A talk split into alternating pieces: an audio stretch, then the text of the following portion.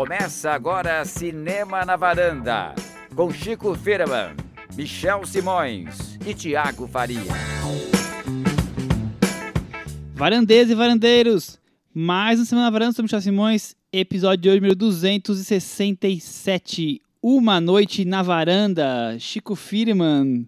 E aí, Michel? Preparado?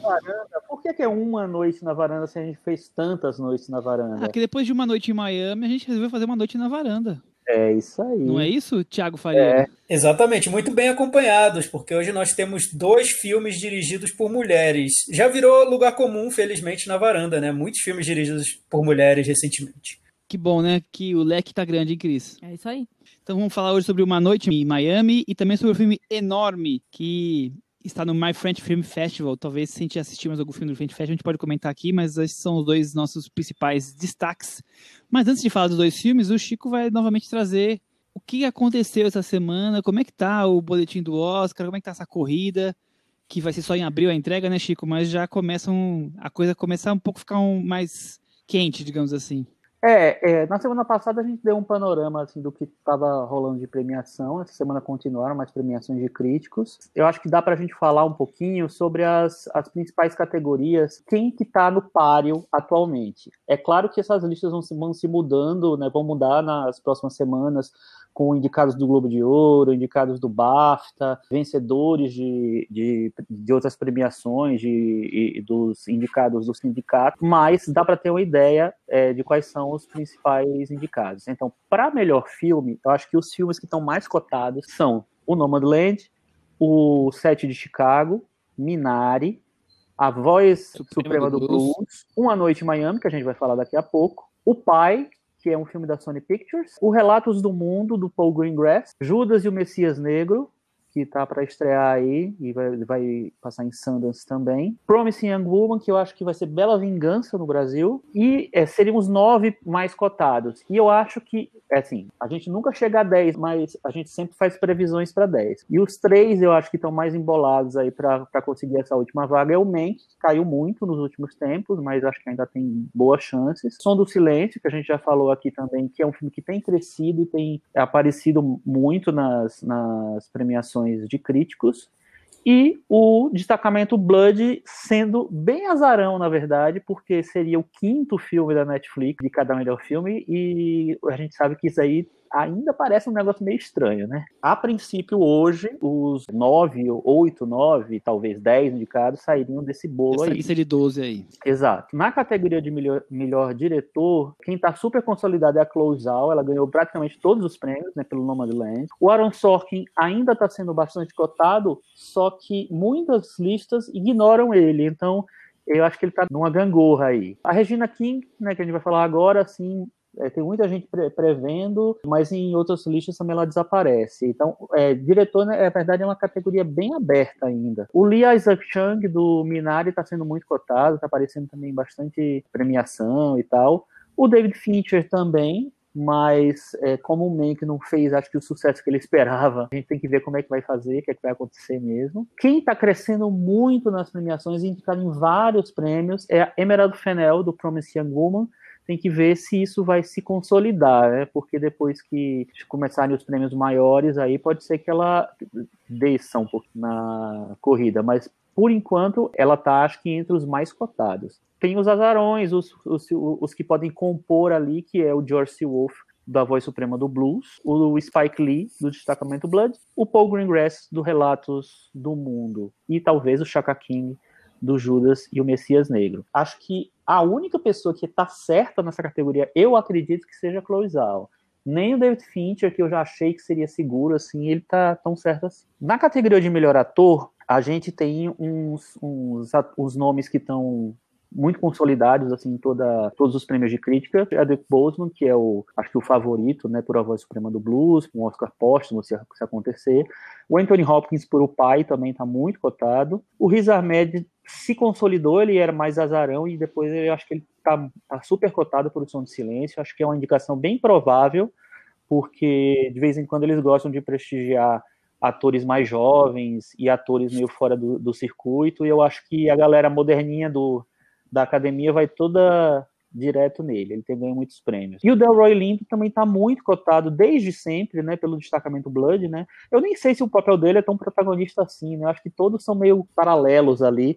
Eu acho que ele tem um, um destaque porque tem algumas cenas maiores, mas enfim. Esses quatro estão a princípio consolidados, mas não bato martelo por nenhum, porque a gente sabe que, a, que, essas coisas mudam. Agora, a quinta e última vaga, eu acho que está embolada entre o Steve Yeun, do Minari, que tem aparecido bastante e que eu acho que pode surfar ainda na onda do, do Parasita, de ser coreano, de ser. Na verdade, ele, é coreano, mas foi criado nos Estados Unidos. Mas ele está em alta, assim, na temporada. E o Gary Oldman, acho que vai sofrer um pouquinho com o Mank. O Mank, com o desempenho que não, tem, não foi tão forte assim, diminuiu um pouquinho a chance do Gary Oldman, mas ele está lá ainda, eu acho que é uma possibilidade. O Tom Hanks está meio fora da, do radar principal, mas agora que o Relatos do Mundo está circulando, então pode ser que ele cresça um pouquinho, assim. E tem duas apostas que estão rolando aí que são o John David Washington no Malcolm e Mary, que também vai ser da Netflix, que está sendo comentado, acho que não passa disso, e o Kingsley Benadir, que é o ator do Uma Noite Miami, que, tá, que a gente vai falar daqui a pouco, que faz o Malcolm X. E na categoria de atriz, eu acho que tem, que tem quatro atrizes que estão muito fortes, que estão sendo aparecendo em praticamente tudo, que são Viola Davis, né, a voz suprema do blues, Frances McDormand por Nomadland, Carrie Mulligan por Promising Young Woman. É, e a quarta seria a, a protagonista do filme que a gente falou semana passada, a Vanessa Kirby, do Pieces of a Woman. O problema da Vanessa Kirby é que o filme só estreou esse ano, muitos prêmios não consideraram ela como uma candidata. Então a gente não dá para ter certeza se ela tá, vai dominar a temporada como as outras ou se ela vai ficar mais recolhida, vamos dizer assim. Eu acho que para o Oscar isso funciona porque ainda tem alguns meses de corrida, então provavelmente ela, ela tem muita chance, é uma indicação forte para ela. A quinta vaga já foi de várias pessoas, assim, muita, a gente falou aqui da Sofia Loren, a gente falou aqui da Kate Winslet pro Ammonite, a gente falou é, da Andra Day, que, é a, que faz a Billie Holiday no filme que ainda não estreou também. É, e também tem um filme da Michelle Pfeiffer chamado French Exit, que também tem alguma cotação. E a, e a Meryl Streep já esteve cotada, mas agora eu acho que ela está mais cotada para o Resident. Mas eu acho que tem todo o perfil de indicação que o Oscar, gosta, o Oscar gosta de fazer, tipo Kira Knightley em, em Orgulho e Preconceito, tipo Jennifer Lawrence em Inverno na Alma, que é a Zendaya em Malcolm e Mary, é, da Netflix também, o Oscar adora essas indicações de menina jovem, super jovem, talentosa, começando e com papel de destaque. Então, eu acho que a Zendaya tem bastante chance de compor esses, esses cinco lugares. E vocês? Vocês acham que eu falei, faltou falar de alguém? Eu acho que não faltou falar de nada. Só o, o Thiago faltou já gabaritar quem é o Oscar que vai ser o vencedor já. Eu já falei há muito tempo que vai ser Nomadland. Mesmo quando estavam apostando em Mank. Eu só acho que a Netflix deu um azar tremendo esse ano, coitados, né? Porque você vê, a maior aposta é Nomadland, que não é da Netflix. A segunda maior é Minari, que não é da Netflix. E o filme que foi crescendo, crescendo, crescendo no boca a boca, que é o Sound of Metal, Som do Silêncio, é da Amazon. Então a Netflix, com várias apostas esse ano, é um festival, dá para escolher o filme que você quiser, na categoria que quiser, não, estão, não está à frente na corrida. Azar ou competência? Não sei. Hum, vamos deixar para depois essa resposta. Eu, é, acho azar, eu, acho azar, eu acho azar, porque Mank era, nossa, super competente, né? Você vê as credenciais do Mank, poderia ter ganho o Pulitzer, não sei, enfim, não conseguiu, mas credencial tem. Aqui até engasgou aqui. bom, acho que o, Chico deu um bom panorama aí das quatro principais categorias nas próximas semanas e, vai destrinchando um pouco mais de como é que vai andando a corrida do Oscar. Já que falamos de Oscar e o Chico comentou algumas vezes do filme Uma Noite em Miami, nada mais apropriado do que trazer ele para discussão, hein, Cris? Pois é. Dirigido pela Regina King, uma cineasta de 50 anos, é o primeiro filme dela como diretora de longa-metragem. Ela fez bastante trabalho, além de como uma carreira como atriz, que ela é conhecida, inclusive ganhou atriz de, ganhou o Oscar de atriz coadjuvante com Se a Rua Bill Falasse. Ela já tem aí alguns trabalhos em séries e, em várias séries que ela participou. Ela dirigiu um episódio aqui, um episódio ali, fez um, alguma coisa de telefilme, de documentário, mas um longa realmente maior assim foi o primeiro dela. Vocês querem comentar alguma coisa da Regina King? Não, é, eu, eu não sabia que a Regina King tinha essa, essa carreira de direção também, não, sabia? Eu, eu conheci ela só como atriz, e depois que eu, que eu vi o filme, que eu fui pesquisar um pouquinho, que eu vi que ela tem uma quantidade bem razoável, né, de filmes, de direções dela. Então, mas, é... mas, mas, tudo pequeno, assim, né? Um episódio de uma série aqui, um episódio de uma série pequeno, ali. Mas, é... mas, ela já é uma diretora, né? Assim, é interessante, assim. Você vê uma atriz e tal, e ela é uma, uma ótima atriz, então você vê uma atriz que parece que se dedica só àquilo, assim, você vê que é uma mulher cheia de talentos aí escondidos, enfim. E mesmo, mesmo como atriz, ela tem uma carreira bem mais extensa na TV, né? É, tirando seu rosto falar, se tem alguns filmes, ela fez vários filmes, mas assim, acho que ela ficou mais em, em, evidência realmente com esse quando ganhou o Oscar, né, Thiago? Sim, ela fez recentemente a série Watchmen e é muito legal a participação dela, uma atuação incrível. Recomendo. Ganhou, acho que o Emmy, né? Sim, é, é excelente a participação dela. Legal. Então acho que podemos ir para a sinopse. Chico, você tem o nome dos, dos personagens aí? Não, eu vou passar reto. Eu tenho. Então vamos lá. 25 de fevereiro de 1964, Chris Lume.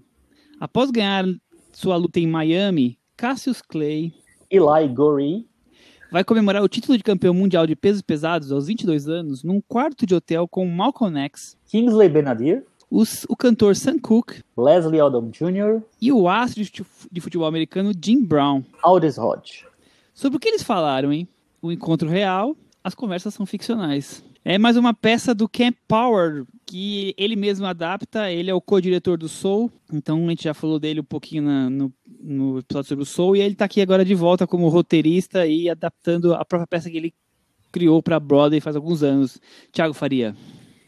Sim, você perguntou o que eles conversam nessa noite. Eu não sabia que essa noite, que esse... É verídica, né? Ocorrida, e realmente ocorreu. Eles se encontraram, os quatro, eles amigos, imagina, amigos super famosos, né? Para o cenário da, da cultura negra dos anos 60 são alguns dos grandes nomes, quatro que estão ali no, na seria a calçada da fama do, da cultura negra dos anos 60. É a Liga da Justiça é, Negra, quase, né? Os Vingadores. Exato. É, é como se fosse uma reunião dos varandeiros. É, exato. é como se fosse o Varanda Awards. Então aí você vai ver é. o filme, os quatro varandeiros se encontram para o Varanda Awards. Pronto, acho que resumimos a sinopse, né? É isso? tá, tá perfeito, agora tá perfeito. Então a situação ocorreu, mas claro, tudo que é, todos os diálogos foram foram inventados para simbolizar o pensamento de cada personagem. Então o filme tem tem um lado que é muito é, é quase filosófico, né? O que cada personagem pensava e como essas ideias entravam em contato, como elas entravam em choque, em colisão, enfim. O filme é um pouco essa discussão sobre diferentes pontos de vista da cultura negra nos anos 60. Cris, você acha que ele, o filme é bem competente em trazer cada uma dessas características mais conhecidas dos quatro unidos aí num, num, numa noite? Parece uma certa série que eu falo pouco aqui, né? Você tentar criar uma novelinha, uma história a partir da, da figura pública dessas pessoas. O que, que essas pessoas falam entre quatro paredes que a gente pode tentar inventar, tirar da nossa cabeça, mas sempre com base no que a gente conhece das biografias e tal, né? É uma, é uma tendência, né? A decrausação do cinema. eu pensei que era o Bridgerton. Eu já estava tentando buscar as conexões de Bridgerton e não, não vieram. Mas enfim, a The Crown. É, não, Você, é... Você sabe, Cris, que eu, eu fiz um paralelo não com The Crown, mas eu fiz um paralelo com Dois Papas, porque Dois Papas tem isso, né? Teve dois um Papas é isso também, né? Exatamente. E Dois Papas vem depois de The Crown. Exatamente. É, da influência, é criada né? pelo The Crown.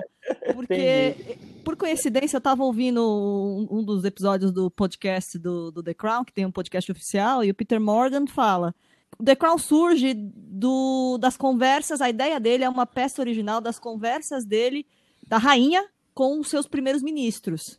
E aí ele fala, essas conversas, elas têm, é, têm relatórios, têm atas, têm uma, uma minutagem mais precisa. Então, é, eu invento, mas eu tenho uma base um pouco mais palpável.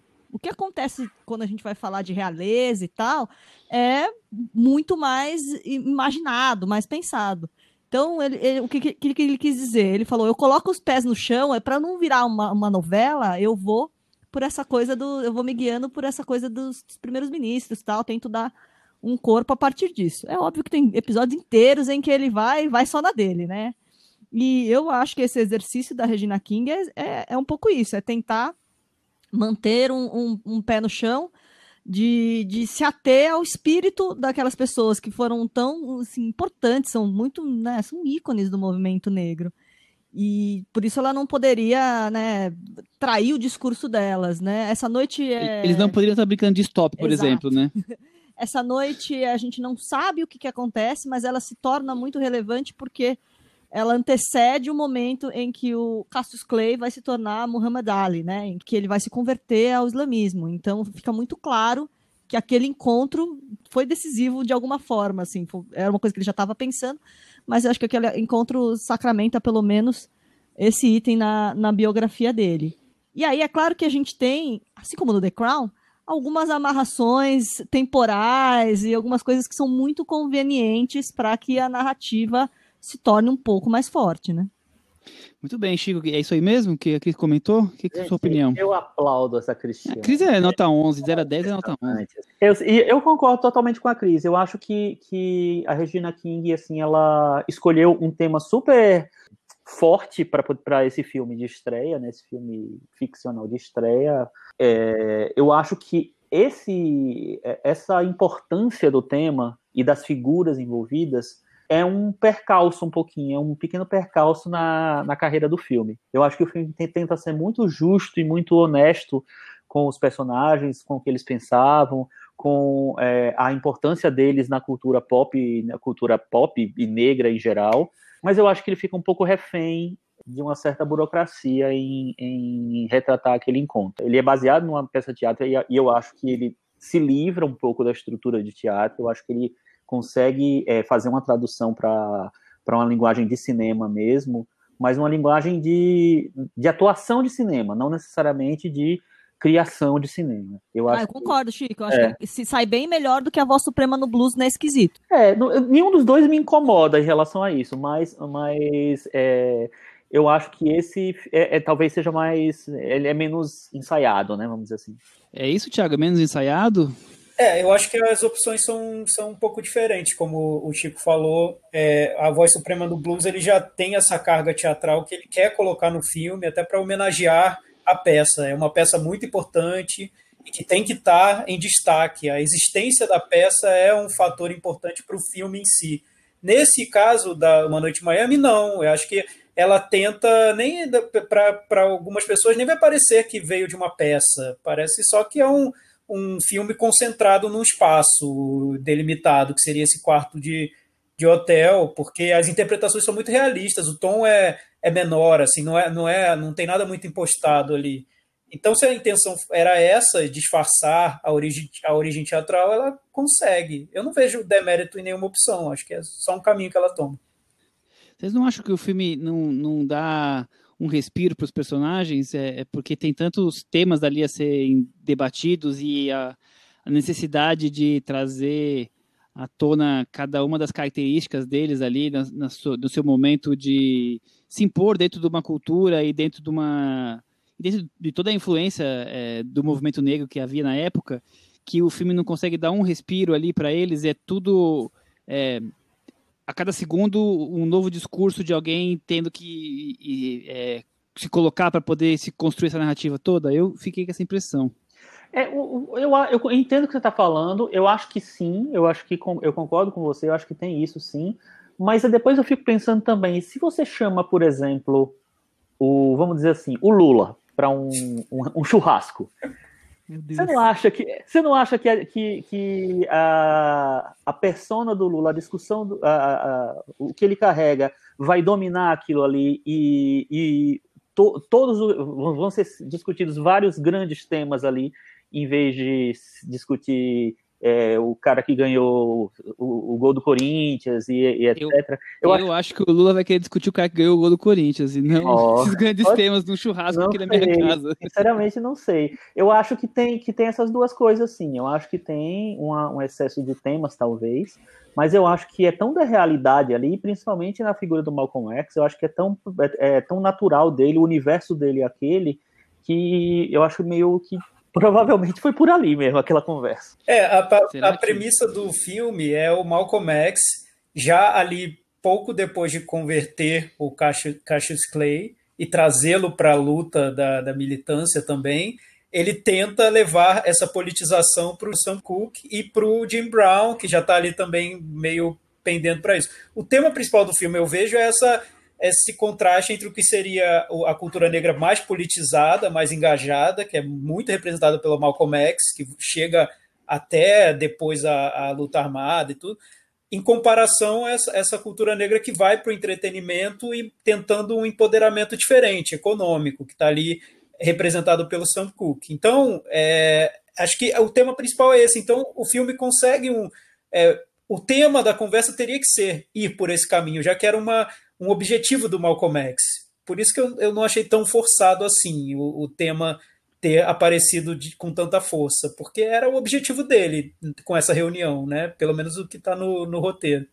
É, eu, te, eu, tenho a impressão que o, o Malcolm X é, devia ser aquela pessoa que transpirava 24 horas por dia as suas as suas discussões políticas, né? Eu consigo, eu consigo imaginar isso. E aí, é, quem estivesse à sua volta ia, ia de alguma forma estar tá ali sempre debatendo esse tipo de, de tema, né? Então, eu não, não acho que seja uh, ruim isso, mas eu acho realmente que num, numa noite de vitória do, do título mundial de pesos pesados de boxes, você ficar a noite toda debatendo todas as questões raciais e, e todos os envolvimentos com quatro grandes celebridades, sem ter um mínimo de respiro, eu acho um pouco um pouco teatral demais, talvez, assim. Então, o, o que eu não acho também, concordo com vocês, que a questão visual, é, narrativa ali, fique preso na, questão do teatro, talvez a própria necessidade de toda essa estrutura com relação aos diálogos é, torne o filme um pouco teatral.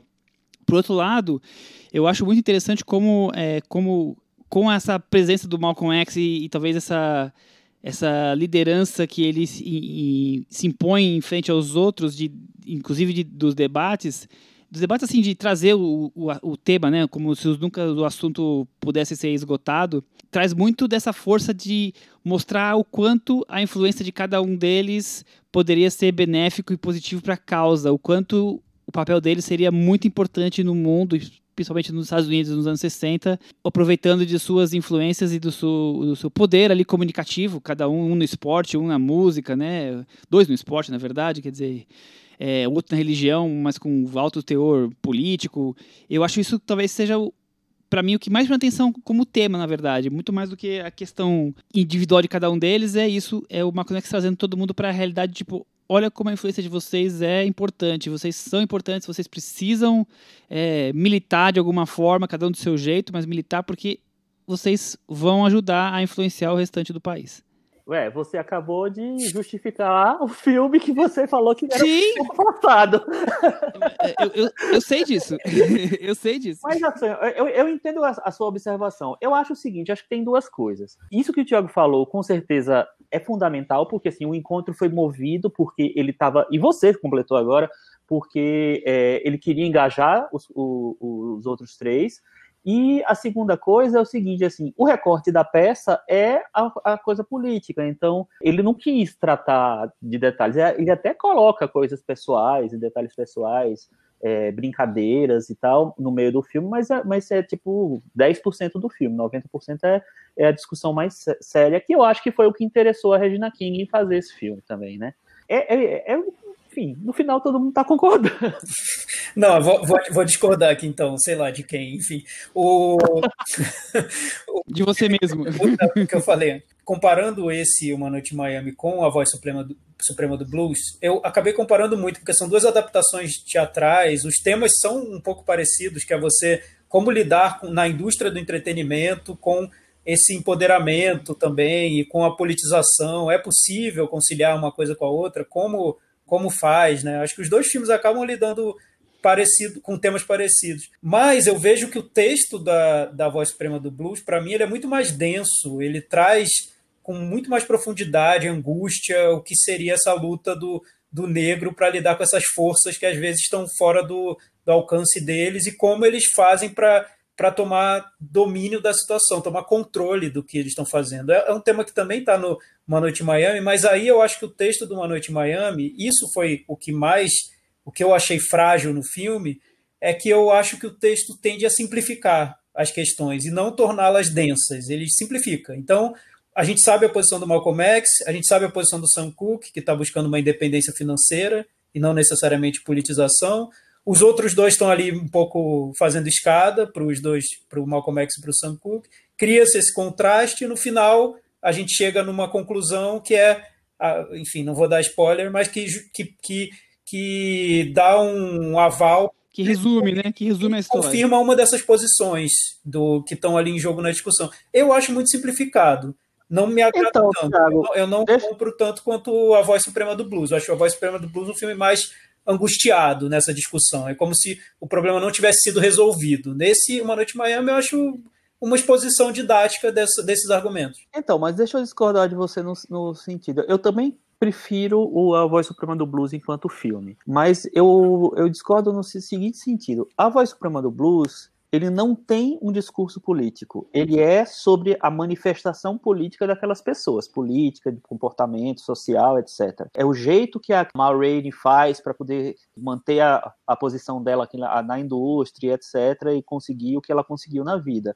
E é o, a luta do Chadwick Boseman, que é um músico qualquer, que está conseguindo, está tentando encontrar a sua, a sua saída para de uma vida de miséria. Uma Noite Miami é um filme de ideias, né? É um filme de ideologia.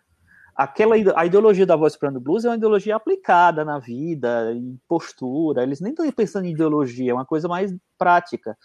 O, o, o, outro é um filme de ideias. Né? É, o Malcolm X, a figura do Malcolm X torna isso uma, uma, um, uma, peça mais ideológica. Talvez seja um pouco injusto comparar os dois, porque os dois têm objetivos muito diferentes. Ah, sim, eu, eu, eu concordo, Chico. Acho que é, também é, é, realmente os objetivos são diferentes. O que eu estava tentando entender mais, porque eu não, não me envolvi tanto com Uma Noite em Miami, é que eu vejo uma densidade no próprio texto, teatral mesmo, que eu não encontro numa Noite em Miami, que eu encontro na Voz Suprema do Blues e em várias outras adaptações.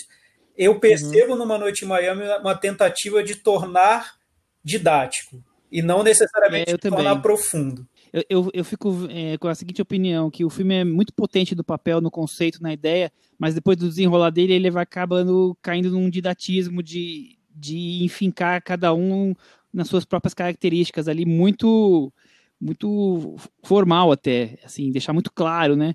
E aí você vai escapando um pouco de as pessoas são mais do que simplesmente a rótula que você cria delas, né? Então eu acho também que ele acaba ficando um pouco didático. Uma curiosidade que eu tenho, Chico, o que, que você achou da direção da Regina King? Então, é, é, é, isso que eu ia falar, assim, eu, eu acho que a Regina King, na verdade eu acho que todo mundo, a Regina King e os atores também, eles têm, eles trabalham com muita reverência ao tema, às, às personalidades e a importância do discurso, a importância é, daquele momento histórico. Então eu acho que eles tentam ser o mais cuidadosos possível para que o negócio fique sem firulas, que, que pareça muito, muito, apesar de ser um texto imaginado, que seja um texto que, se, que pareça muito próximo do que aconteceu realmente, que os personagens sejam retratados muito honestamente, etc.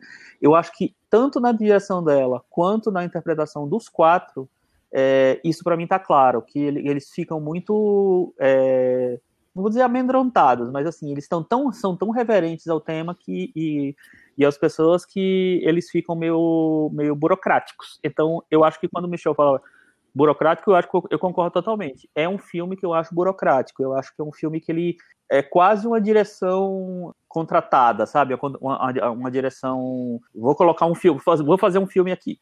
E é isso.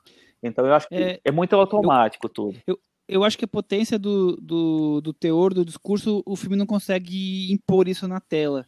Mas eu, eu acho que a Gina King está ali fazendo tentativas de escapar do, da cartilha porque, principalmente nas questões visuais, ela consegue, por exemplo, me, me dar uma sensação daquele quarto ali de, em movimentação, uma coisa que não é claustrofóbica, mas também não é, sabe, um palco de teatro, sabe? Eu consigo ver ali as dimensões daquele quarto, eu consigo ver quando eles entram e saem, uma câmera mais afastada acompanhando eles, eu consigo ver algum, alguns pontos ali da Regina King buscando é, algo além do que simplesmente focar só no texto. É, como, como a gente falou aqui, é, o, todo ainda talvez não seja surpreendente, assim, é, contagiante, mas eu, eu vejo uma, uma tentativa ali de alguém estar tá tentando fugir do, do óbvio. É, eu, eu acho que ela tenta, tenta dar o suporte necessário, mas eu acho que ela não cria. Assim, é, é meio chato para uma, primeira, uma primeira direção, né? Um, um para uma primeira, primeira longa-metragem para o cinema, quer dizer, para o cinema, né? Passou na Amazon, enfim. Que, sei lá, seja um, um, uma diretora que, não, sim, ela faz. Eu acho ok a direção dela, mas eu não acho que, que é nada demais. Então, é um, é um. Em nenhum momento ela me surpreende enquanto diretora. E eu, eu digo a mesma coisa em relação aos atores. Eu acho que todos os quatro estão bem. Mas eu acho que todos os quatro estão tranquilos, bem. assim, estão bem. bem né? Eu não, não, vejo nenhuma grande atuação ali. Mesmo o Malcolm X, que é um personagem que automaticamente você já ganha, já tem um destaque né, maior, eu acho que o King Benadir ele faz um Malcolm X meio conciliador e tal, né? Ele era um cara muito furioso. Se você compara com a interpretação do Denzel Washington, eu nem acho que a interpretação do Kingsley Benadir é, é ruim. Mas se você compara com o Denzel Washington no filme do Spike Lee, eu acho que tem uma fúria ali que ficou faltando um pouquinho. E o Sam Cooke, que é o é dos Leslie quatro, Jr., é né? o Leslie Odom Jr. que tá no Hamilton também, né? Ganhou o Tony pelo Hamilton e tal. Quem tá mais cotado pro Oscar é, é a, a, indicação mais provável do filme em, em atuação é a dele como ator coadjuvante. Eu acho boa, mas eu também não acho nada demais. Eu esperava um filme mais de atores, entendeu? E eu também, isso que você falou do, é, de alcançar o tema, eu também acho que ele fica devendo um pouco. Porque, por exemplo, eu sei que vocês não gostam tanto desses filmes e desses dois filmes, mas para mim eles são exemplo de filmes que eles traduzem o que o personagem significava, o que o discurso era, que são o Selma, do, da Ava DuVernay, e o Lincoln do Steven Spielberg. Eu acho que ali tem uma, tem uma cena do Lincoln que a simples presença dele perto do guardinha lá, que é, é o Adam Driver que faz, inclusive, você sente o Lincoln, você sente a presença do, do personagem, a, o, o, que significava aquele personagem. E o, e o Selma, acho que tem vários momentos assim, é, com o Martin Luther King. Nesse filme, eu acho que, até pelo fato de terem quatro grandes personagens, talvez não tenha dado tempo, nem fosse o, o é, a missão da, dela, o que ela queria. Eu acho que é um filme que ele fica sempre no seguro. Muito bem. O Cris, é, o, o, Chico falou que ele tá, o Leslie Odom Jr. está bem cotado, inclusive cotado para a canção, que tem uma das músicas que, que ele compôs, mas acho que a grande cena que pode emplacar ele é a, que ele, quando ele interpreta a música do Sam Cooke no programa de TV, né? Pois é, e aí é uma das polêmicas que estão cercando o filme, porque o filme mostra, dando spoiler a partir de agora, que o A Change Gonna Come, que é um dos hinos né, da, da luta negra no mundo, teria sido composta pelo Sam Cooke a partir de uma cobrança do Malcolm X ele até usa como referência uma música, um clássico do Bob Dylan, mais conhecido no Brasil na voz do senador e vereador Eduardo Suplicy, Blowing the Wind. e é verdade que o Sam Cooke foi influenciado pelo Blowing the Wind, ele ficou muito indignado de ouvir a música e não ser, ser o compositor, falou como que não fui eu que fiz essa música, e a partir daí ele compõe essa música. Mas essa música já estava escrita um mês, duas semanas antes desse encontro. Não tinha sido lançada só, né? É, então é, é, o tipo de, de costura que o, que o filme, que a peça fazem para tentar dar um, um peso maior para esse encontro, né? Qualzinho The Crown. The Crown também faz arranjo de data. Ai, é. O Charles namorou a irmã do fulano na mesma época. Não foi na mesma época ainda. Cris, mas, Cris, mas, poéticas, esse, né? mas essa licença poética do Sam Cooke é daquelas que se não, irritar, se não irritou o Michel, eu não conheço. Não, não me, não me irritou. Porque irritou, ela tá é, lá, ela é o gancho, ela, é, ela é o clímax do filme. Assim, o filme chega é. pra, ele leva a trama para chegar nesse ponto, que é como o ela... Sam Cooke, que é o único ali naquele quarto que é o cara que não é politizado, que acha que o empoderamento negro vem economicamente, vem você sendo dono do seu negócio e tendo independência em relação aos brancos, inclusive mandando nos brancos, ele acha isso. Como o Max consegue colocar na cabeça dele que ele tem que dar um passo e fazer outra coisa, se envolver com as questões políticas. E aí o filme usa essa música como o, o a maneira para mostrar que ele muda, que o Sam Cooke muda a partir desses ensinamentos de Malcolm X. E essa música Sim. já existia. acho que já tinha até aparecido num disco um mês antes desse encontro. Isso, é mais ou menos. É. Aquela é. performance que a gente tem no final já é. tinha acontecido semana Então, assim, foi uma The Crownzice total, mas que tudo bem. Tudo uhum. bem. Ela quer, ele quer mostrar como esses, essas, essas personalidades da cultura negra mudaram nesse período e foram foram percebendo que existia uma luta maior, foram se politizando. Eu entendo, tem uma licença poética com outro propósito, mas eu acho que forçou um é. pouco a barra nesse ponto, nesse aspecto. O que os, os críticos dizem é que o Sankook já tinha conseguido ter essa visão, essa virada sim. muito antes desse momento sim. de encontro. Ele, sim, ele é muito influenciado pela, pelo Malcolm X ao longo da, da, da trajetória dele, mas que não teria sido assim, nossa, um ponto decisivo seria, não, seria um processo que já estava vindo ali. É igual, eu não vou também entrar em detalhes, mas a questão da mudança do nome, quer dizer, é, tá, tá, tudo ali nas licenças poéticas, né? Que é, aquela noite resolve tudo em 30 segundos, né? É, é que o, no, é, o, no, é, o nome, é, o nome já, era, já estava antes da noite. Depois. Mas não, mas não foi como foi acontecido daquele jeito, né? É, então, assim, a, a mudança do nome ter acontecido logo na sequência dá um pouquinho mais de peso para a noite, né? Fora já ser um encontro pois do é. quatro, né? Não, então, eu, eu, acho, eu acho que... Ainda não sabemos se jogaram stop a noite toda. É, o que eu vejo é que eu não tenho problemas ponto. com a licença poética em si eu só vejo isso como um sintoma da tendência do filme a simplificar as coisas, que está em outras discussões também, não só nessa. Porque isso é uma simplificação. Você pega uma música que ele fez, junta com uma conversa que teve com o Michael Max e pronto, deu, deu certo. Assim. Então, você simplificou, né? E eu acho que o filme pois simplifica é. outro, outros assuntos também, não só isso. Eu também acho que simplifica, Tiago, mas eu agora, agora eu vou defender a Regina King em relação a todos, tudo que vocês falaram, porque assim, não é, a Regina King não inventou isso, né? Ela, ela é, isso é uma, é uma prática de qualquer é, filme histórico. Todo mundo no cinema Todo faz mundo isso. faz. Assim, e eu não acho que ela que, que ela fa, é, que o que acontece na peça é, é uma coisa muito fora da realidade. Porque se, se o Sam Cooke já estava, sei lá, no momento de transformação dele, se o, o Cassius Clay já estava pensando em, em, fazer a transição é, para o islamismo e tal, tudo bem trocar um pouquinho ali, porque você, você, você amarra né, de verdade, é uma questão narrativa, eu acho isso, de roteiro, na verdade. Só que se fosse uma grande mentira, aí tudo bem, eu acho que era uma coisa que. O Thiago brinca comigo, mas eu assim, o que me incomoda é, por exemplo, um filme falar que o Eduardo e Mônica foi escrito por Dinho Ouro Preto, entendeu? Entendi. Essas coisas que, essas coisas que não, me incomodam, Michel, é um absurdo. Não, assim. Michel, assim, eu, eu, eu, eu sou o primeiro a, achar, a defender liberdade criativa. Pode criar o que quiser, e eu sempre falei isso aqui. É que eu lembro do Michel sempre falando que, assim, quem assistir a esse filme achando que é um retrato fiel da história, vai ter informações totalmente distorcidas. E isso que incomodava Michel em outras conversas que tivemos. Sempre é, peri tá, sempre é então, perigoso. Então, tudo bem, era só isso. Vamos pro Metavaranda? Vamos.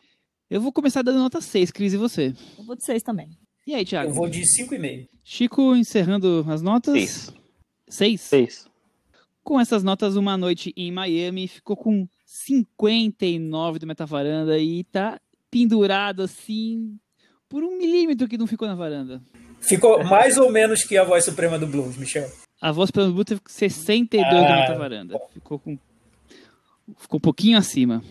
Encerrando a conversa sobre uma noite em Miami, vamos mudar para a França agora, Cris. Vamos falar de Enorme, filme de pela Sophie Letourneur, uma diretora francesa de 43 anos. Esse é o quinto longa-metragem dela.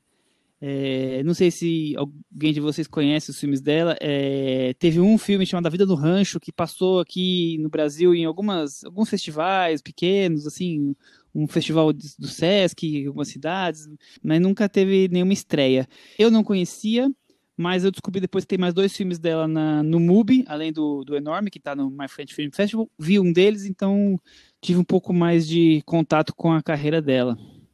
Vocês conheciam ela? Não, eu até me surpreendi que, que ela já está no quinto longa-metragem, né? Acho que sexto, porque tem um documentário também. Não conhecia, ela me fugiu ao radar.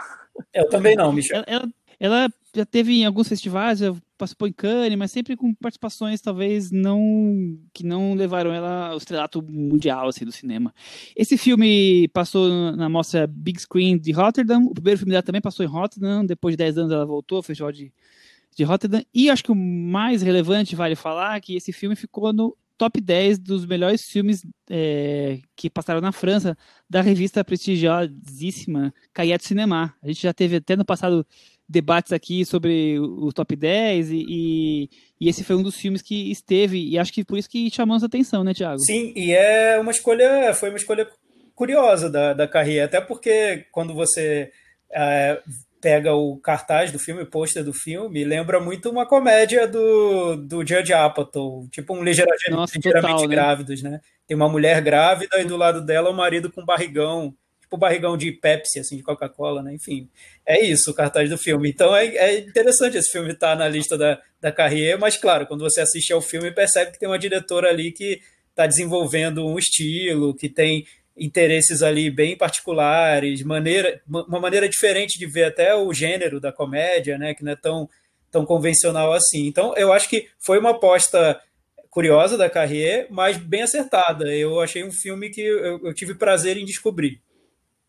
Legal. É, só para não deixar totalmente em branco, o filme que foi escolhido o melhor filme pela carreira de cinema foi o City Hall, Prefeitura do Frederic Wiseman, que passou na Mostra de Cinema de São Paulo. Tem dois filmes do Sang-Soo na, na, nessa lista. O terceiro colocado, um deles é o segundo, que é o colocado, que é o do Woman Who, Run. O terceiro colocado é o Uncut James dos irmãos Safdie. Tem Kishi Puyu, e aí vai por aí a lista. Tem sempre um filme do Garrel lá, mas vale falar que então ele foi o nono colocado, então como o My French Film Festival começou dia 15 de janeiro e vai até dia 15 de fevereiro, está disponível tanto no site do, do, do festival quanto em algumas plataformas como o Bela Artes à la carte, como o, o Amazon Prime, Look, está em vários locais, os filmes são gratuitos, então vale a pena quem quiser ir atrás e esse está disponível em todas essas plataformas. E aí, como ele, ele pintou, achamos uma ótima oportunidade de trazê-lo para a discussão. E vamos então para a sinopse. A Claire, que é uma famosa pianista que sempre priorizou sua carreira. Marina Fuá. Enquanto seu marido cuidava de tudo da vida dela. Jonathan Cohen. Cuidava da agenda, dos remédios, de conversar com o mundo exterior, né? Praticamente só tinha um diálogo com o próprio marido. É, até que tem uma fase da vida que ele quer ter filhos e ela não. Thiago Faria. Sim, be bela premissa, né? Eu achei divertido, porque é, é como se fosse uma ideia para uma comédia romântica mesmo, né?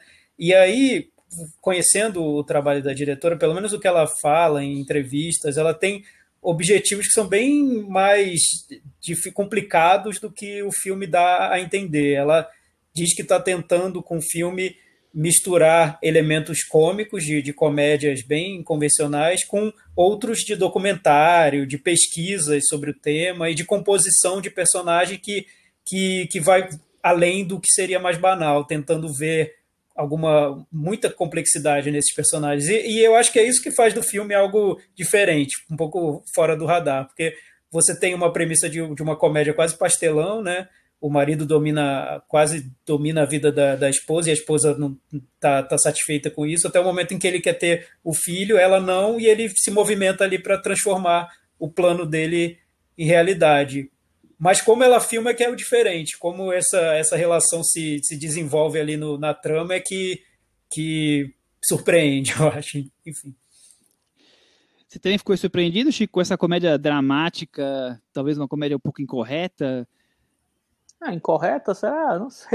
É, muita, muitas críticas que eu li lá fora acharam que o filme não é, um pouco então, incorreto. Acho, acho, a coisa de como, como rola a. a é, então, o ponto, o ponto dessa, dessa história de ser incorreta, acho que vale só contextualizar que a diretora diz que ela, ela tem dois filhos e que ela fez esse filme sobre o, o a último, último mês da segunda gestação dela. Ela, ela não queria ter mais filho depois do, do que ela teve e ela quis transformar esse último mês num filme. Eu, a dor que ela sentiu, o sofrimento, como a experiência desse último mês. Então ela saiu anotando tudo, conversando com o médico, conversando com outras mães.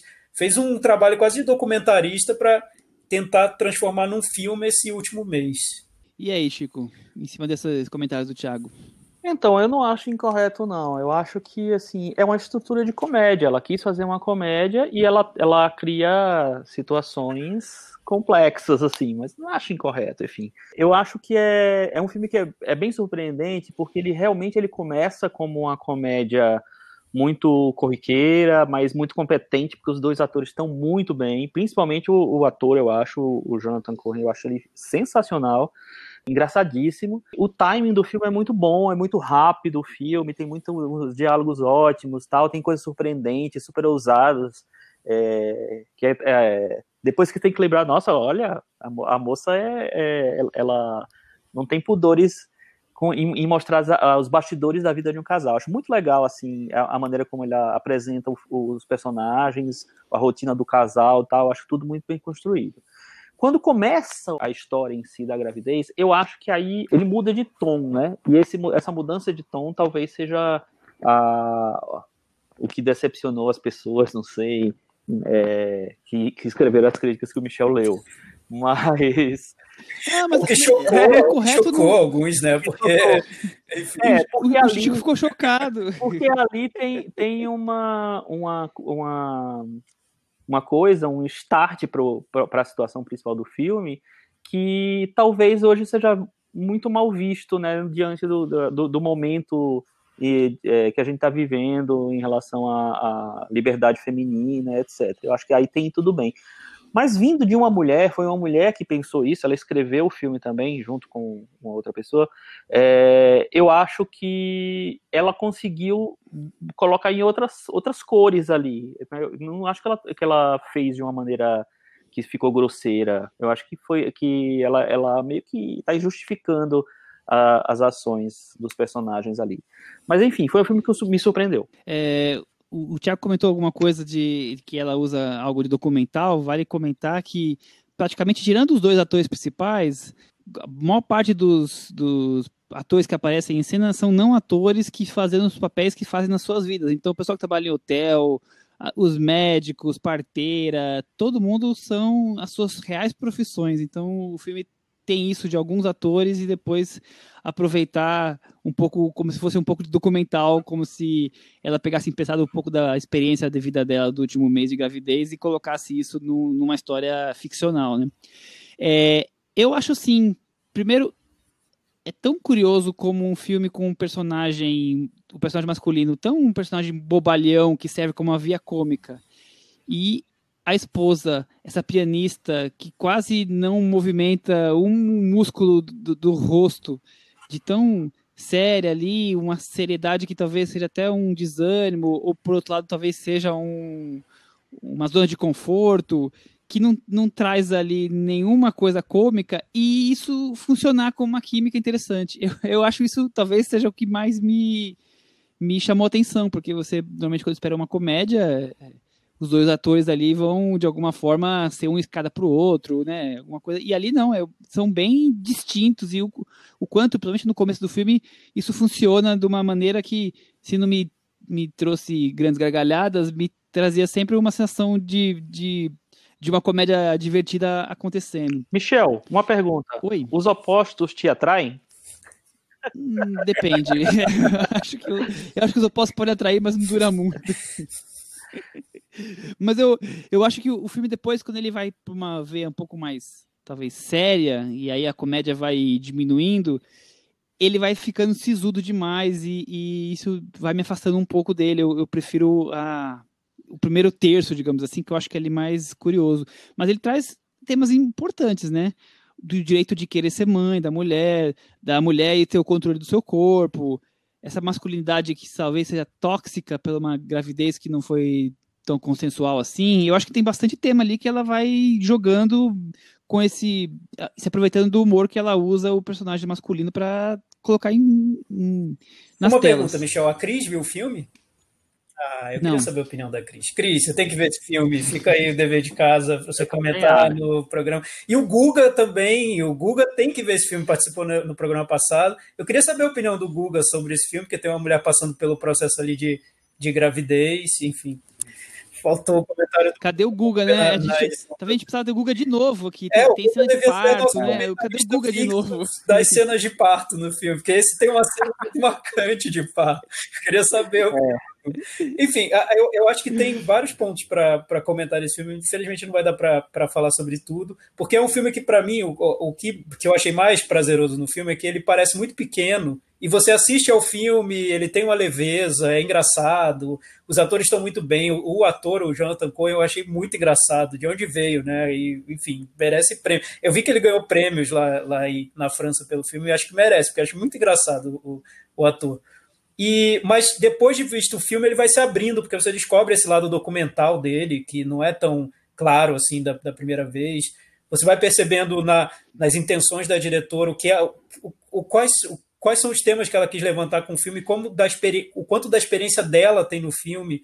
Ela fala que para ela ser mãe nunca pareceu algo natural, a gravidez nunca pareceu algo natural, parecia que tinha algo dentro dela crescendo, explodindo, e essa sensação tá na personagem do filme. E pode parecer algo, nossa, politicamente incorreto, mas é uma mulher que passou por isso contando. Vamos, vamos dar o lugar para ela contar, né? Se ela não pode contar, quem pode? E acho que as experiências humanas são diversas mesmo, cada um vê a realidade de um jeito.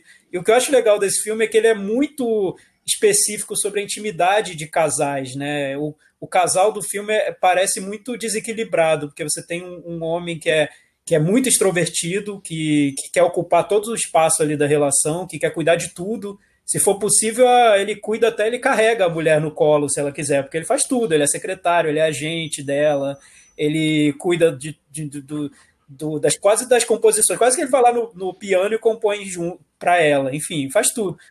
Ele quase, é, ele quase respira. Ela. Ela. E ela parece. E aí você pensa, poxa, é um relacionamento quase abusivo, né? Não, ela tá ok com esse relacionamento, porque ela, ela é mais introvertida, ela tá ali no, no canto dela, ela gosta dele, da maneira como ele, ele tá ali cuidando de todas as funções do, da relação, até que chega num ponto em que parece que ele invadiu demais, né? A relação ocupou demais esse espaço ali, que no, em relação a ela que decidiu é, demais de uma maneira física ali na a vida dela e, e, aí levanta uma série de questões sobre como é esse equilíbrio no relacionamento, né? Com, o quanto é essa dinâmica, como funciona essa dinâmica desse casal e, e a maneira como o filme resolve não é não é previsível, porque poderia resolver como de uma forma dramática, né? Olha que absurdo que ele fez. Não, ele não resolve de um jeito previsível, porque existe uma dinâmica diferente os papéis estão definidos de uma maneira diferente. E na intimidade de casais é assim mesmo, né? Cada, cada casal resolve de uma maneira. Acho que é um filme bem. Ele é, ao mesmo tempo, ele é fantasioso, porque ele usa recursos do, de fantasia, de, de comédia, de comédia pastelão, mas, por outro lado, ele é muito realista mesmo, na maneira como ele mostra a intimidade. É, é como se ela estivesse terceirizando a administração da vida Sim. dela, né? E aí, e aí talvez é, aí... é, o quanto que ele é o quanto ele é controlador e o quanto ela terceirizou a ponto de ele achar que pode tomar todas as decisões, inclusive da gestação. É, mas aí, dela, né? acho que ela, eu acho que onde ela chega, que eu acho bem interessante, por isso eu acho que realmente o filme vai crescendo para mim. Ele não é melhor no início, não. Ele acho que ele vai crescendo, porque ela quer, ela chega num ponto em que a personagem tem que sentir fisicamente uma transformação que o homem é incapaz de sentir. E aí só a mulher sente. E aí a diretora chega no ponto que é: olha, isso aqui que aconteceu com essa personagem, não adianta, o homem não vai sentir, só a mulher vai sentir.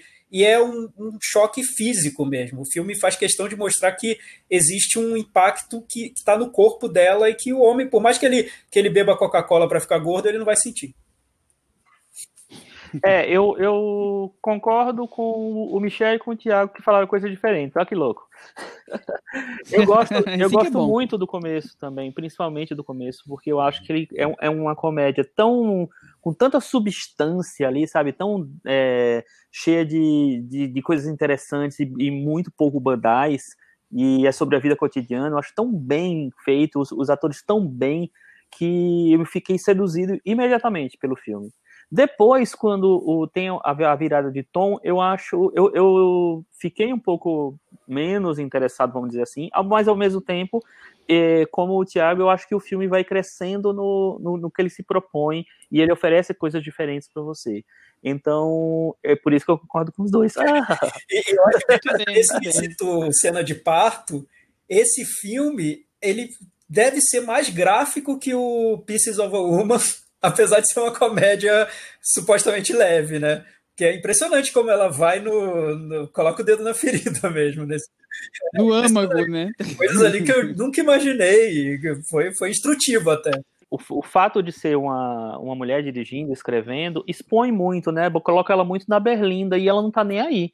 Então ela vai e ela é, oferece uma visão muito íntima de, é, da, da, vida feminina durante a gravidez, assim, que só ela talvez poderia, poderia dar, mas que ela se expõe, se expõe tanto ali e, e é tão honesto, eu acho, honesta essa, essa exposição, que isso me interessa profundamente. Sim, eu, isso também me interessou muito. Eu senti vendo um ponto de vista original mesmo, da maneira algo que que é franco, né? Que não, não é clichê, não é algo pré-formatado, é o olhar dessa diretora sobre esse assunto. Isso me interessa muito.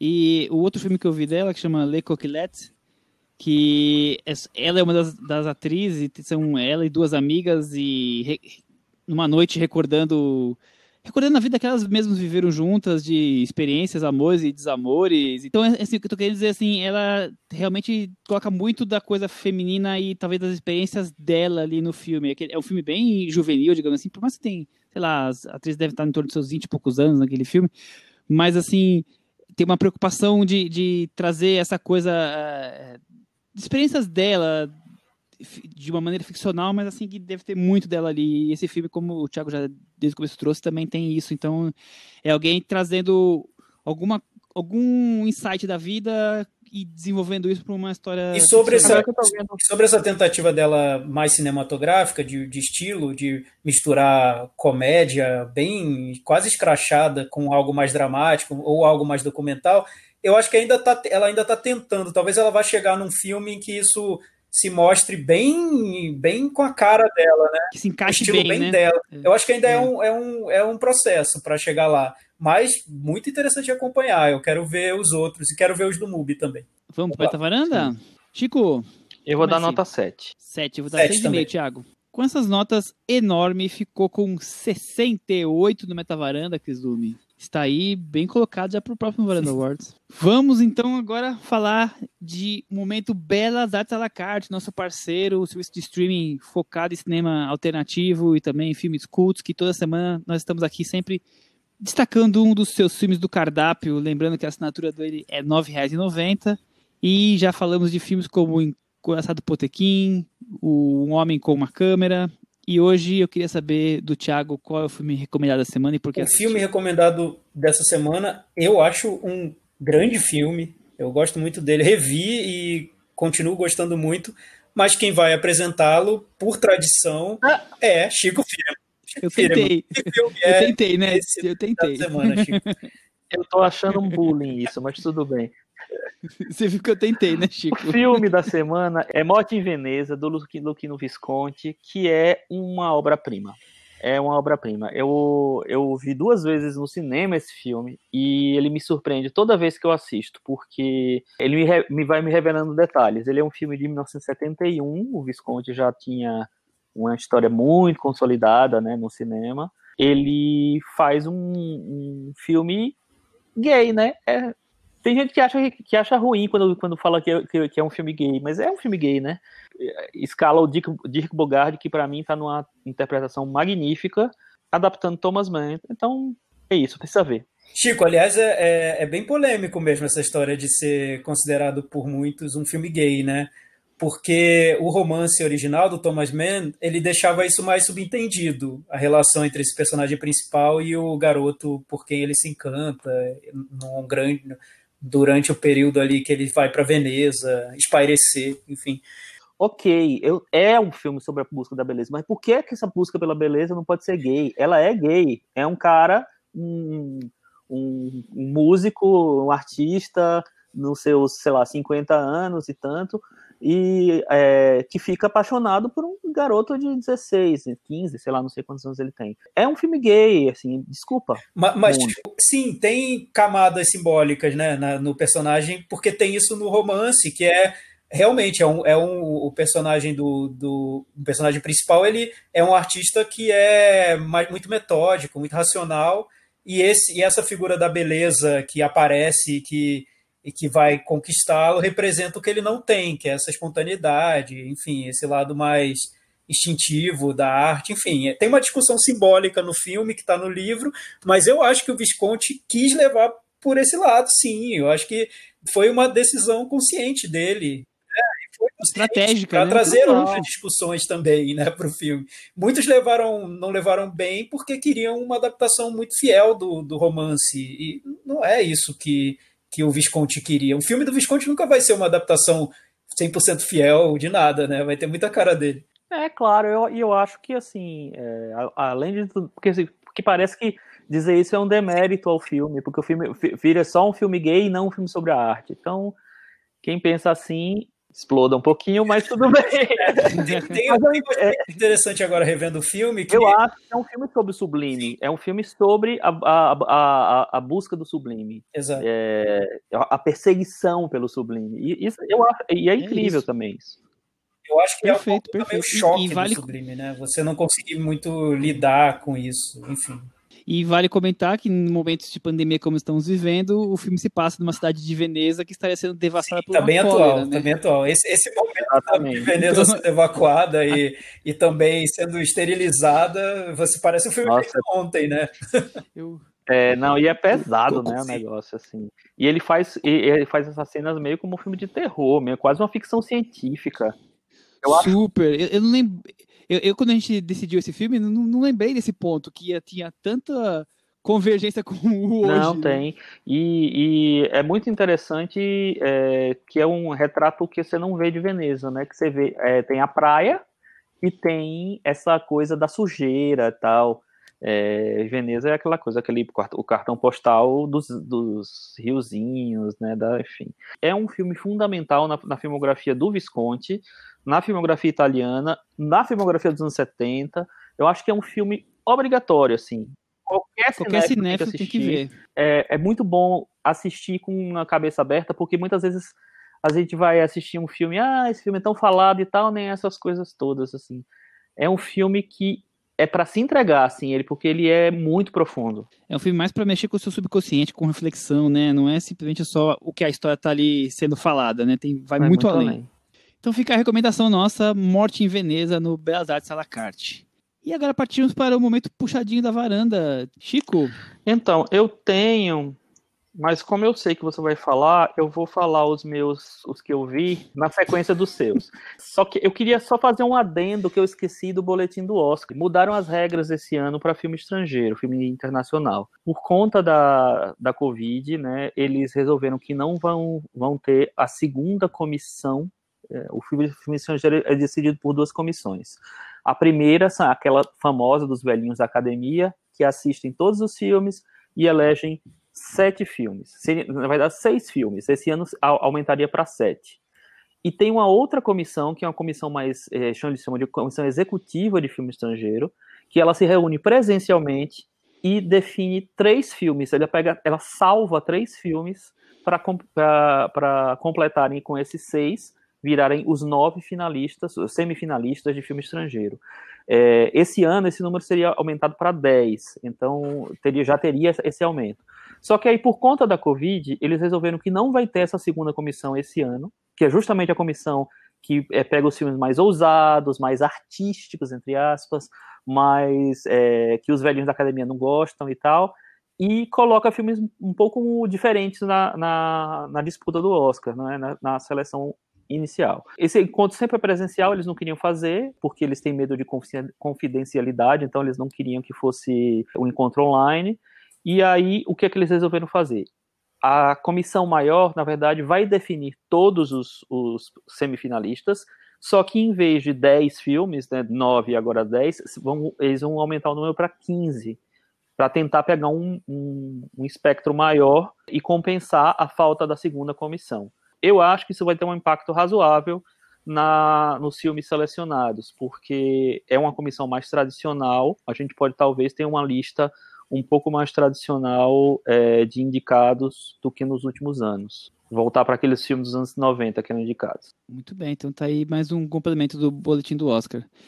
Bom, eu vou trazer então dois temas para o puxadinho. O primeiro é um filme que está sendo lançado no Belas à la carte, no super lançamento, que é aquele, que é aquele parte do Artes que tem que pagar um valor para ver o filme, além da, da assinatura, que é o Tel Aviv em Chamas, que é um filme que passou rapidamente no cinema, mas com a pandemia pouca gente viu.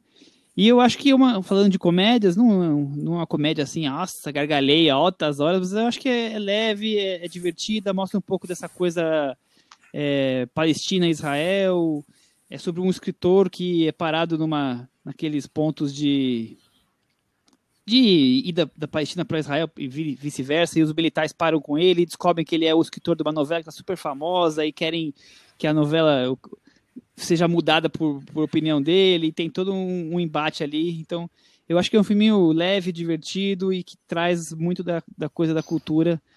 Então, Tel Aviv em chamas. E, como eu já tinha destacado, o Mar French Film Festival está rolando e, e tem uma uma seleção de filmes até que interessantes, o nome é um, é um deles, e eu vou destacar um documentário que eu assisti, um documentário suíço chamado hum, é Senhora, em francês Madame, que é sobre o, um, um jovem usando todos os, as imagens de arquivo dele, da família dele, e a relação dele com a avó, é, e enquanto ele descobria a, a sexualidade dele. Então é, é uma, uma coisa de um, de, um, de um jovem que queria ser é, não, não queria acreditar que ele mesmo era gay e foi lutando contra isso e, e, o quanto ele tinha essa relação com a avó que era talvez mais próxima do que com a mãe dele. E é muito legal como, como ele se ele constrói essa narrativa. Eu achei bem interessante você tem algum para comentar? eu vi mais outros dois, né? É, o enorme que a gente falou é, hoje está no My Friend Film Festival, então tem várias plataformas, procurem.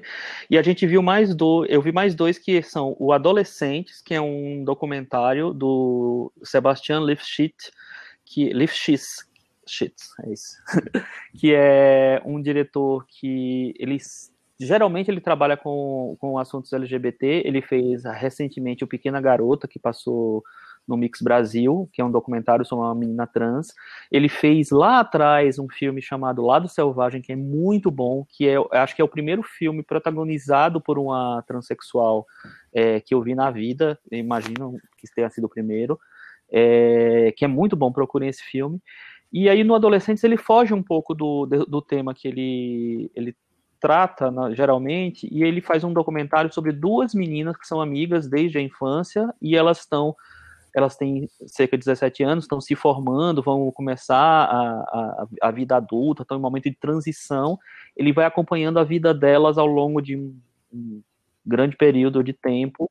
Cinco, cinco anos. anos. Eu assisti também. E, né? e, a gente vai conhecendo aquelas personagens, os conflitos dela e tal. É um documentário bem legal e assim, bem cheio de, de informação. Eu acho que ele fica, deve um pouquinho a, a, a, documentários que a gente vê no Brasil, que eu acho que são mais legais. Tipo, Pro Dia Nascer Feliz. É, eu acho que o final vai ficando um pouco mais bastante, mas eu acho a primeira metade é, é muito eu acho bem, bem, legal. E o outro filme que eu vi é o Donas da Alegria, que é, é a indicação belga para o Oscar. É um filme sobre prostitutas, né? Mulheres que, que de, de várias é, etnias, idades, etc., que trabalham como, é, como prostitutas, e os conflitos da vida, das vidas delas ali. É um filme que tem um tom de comédia durante um bom tempo, eu acho que ele oferece um bastidor muito interessante sobre a vida da, é, dessas mulheres, tem atrizes ótimas, é, tem, como é o nome da... Sarah Forestier, essa Sarah Forestier, que é uma atriz incrível, né, francesa, que é, faz um dos papéis principais, e tem a Noemi alguma coisa, que eu esqueci o nome, que é uma atriz e diretora também, que está muito bem também no filme. As atrizes são ótimas, essa coisa do bastidores é, é ótimo. Quando ele tenta é, fazer um plot twistzinho na trama e criar um, um, um outro evento na trama mais, é, sei lá, para talvez deixar as coisas mais cruas, mais tristes, mais pesadas, eu acho que o filme se perde. Mas como é lá pro final, eu acho que dá para ver. Eu acho a seleção mais surpreendente do que, eu, do que eu esperava. Vale a pena fuçar. Cris. A Disney Plus lançou dois episódios do WandaVision agora. Claramente é uma série com, com surpresinhas, vamos dizer assim, né? Você tá jogado num, num contexto em que a gente não sabe qual é a linha do tempo que nós estamos, quem está vivo, quem está morto, a gente faz uma ideia, mas a ideia é, o, o plot é que você não saiba, né? Vamos dizer assim. Esse, esses dois primeiros episódios que foram lançados são um grande tributo a, I Love Lucy e outras séries da TV americana antiga. Anos A 50. Feiticeira, né? Exato. Exato, todas essas séries.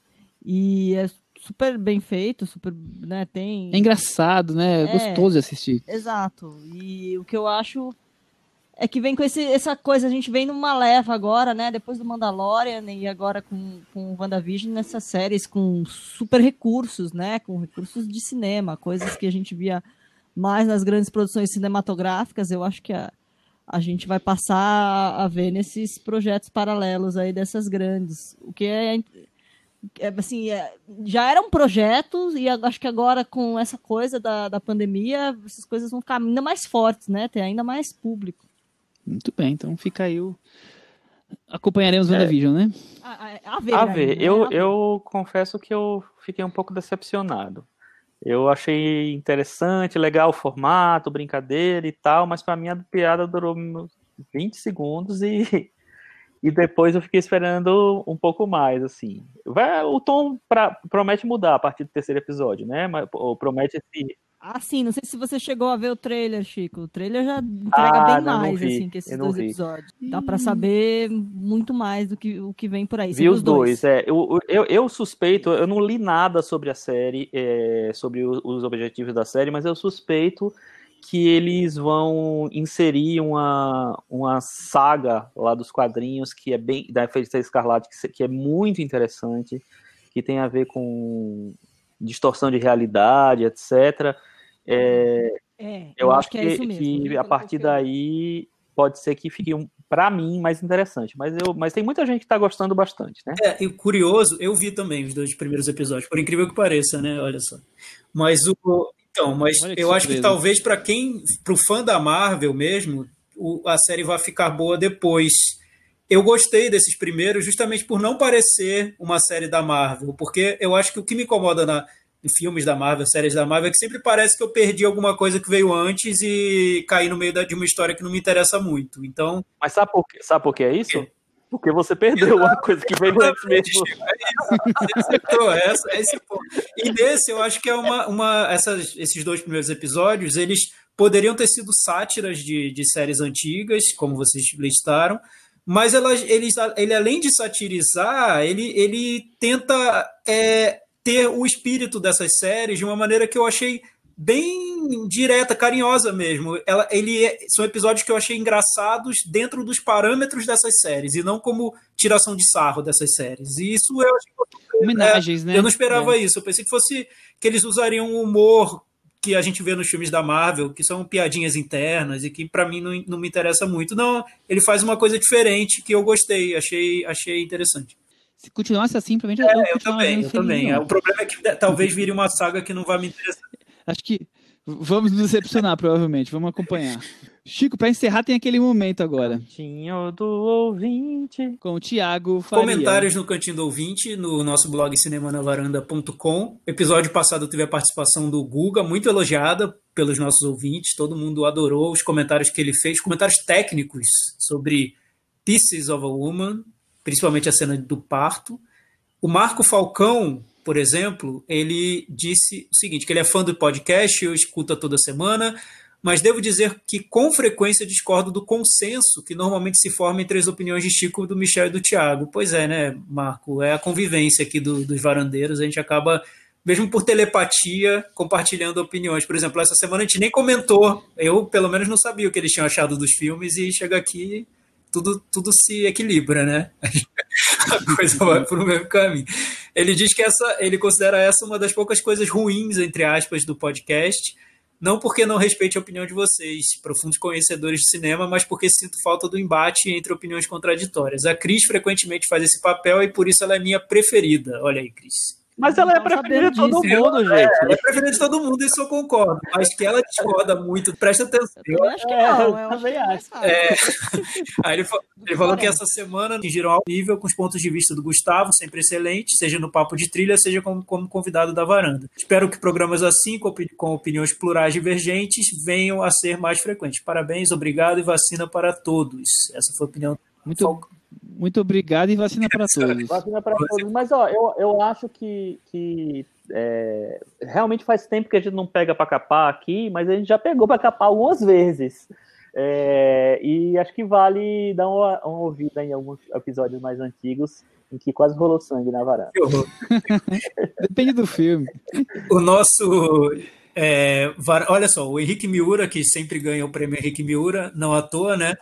Sempre ganha, ótimo. Ele disse que depois de ter ouvido esse episódio, ele já se sente preparado para fazer um parto normal, barra natural, e que o episódio foi praticamente um meio semestre do curso de medicina. Ele nem viu, olha aí, um sério candidato a um certo prêmio do Varandão. Já, já chegou chegando. Nem viu o filme, mas já adorou of Uma só por causa desse episódio. É, você já sai do episódio com um, um curso ali. diploma, né? Já tem residência garantida. Já pode fazer é medicina. plantão médico. O... Entra no elenco de Grey's Anatomy. Exatamente. O Vincent Cessering, ele comenta um pouco sobre a assistente, diz que foi um filme que marcou muito quando ele assistiu e que ele acha que foi bem interessante a construção do personagem do produtor no filme, que seria o Harvey Weinstein, né? Sempre o personagem é construído por fragmentos ou por vestígios das ações. É quase como o tubarão do filme do Spielberg. Pena que ele não explode no fim. Enfim. Muito bom. Então é isso. Até semana que vem. Tchau. Tchau. Tchau.